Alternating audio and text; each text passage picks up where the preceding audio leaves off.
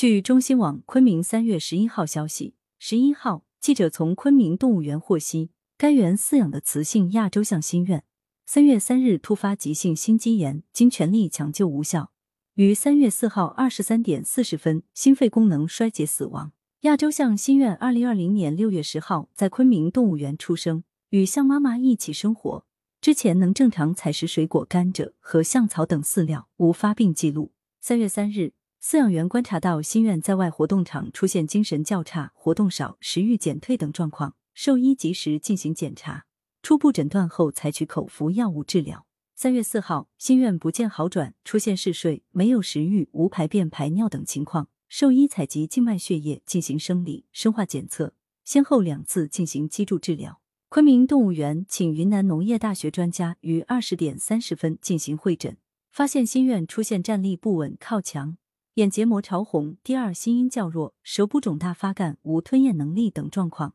结合前期血液常规和生化检测结果，诊断为心肌炎。在准备进一步治疗时，心愿突然出现休克症状，兽医立即开展现场抢救，进行人工心肺复苏。二十三点四十分，心愿抢救无效死亡。经专业机构病理切片检测，结果显示心愿心脏大面积心肌炎伴心肌出血，并引发心肺功能衰竭。目前，血液样本、鼻腔拭子样本已送第三方机构进一步进行病原检测。昆明动物园称，心愿自出生以来得到了许多爱心人士的呵护和关爱，他的陪伴为市民带来了温暖和快乐。心愿的离去，让每一个喜爱他的人深感痛惜。感谢大家对野生动物的关心和关爱。感谢收听羊城晚报广东头条。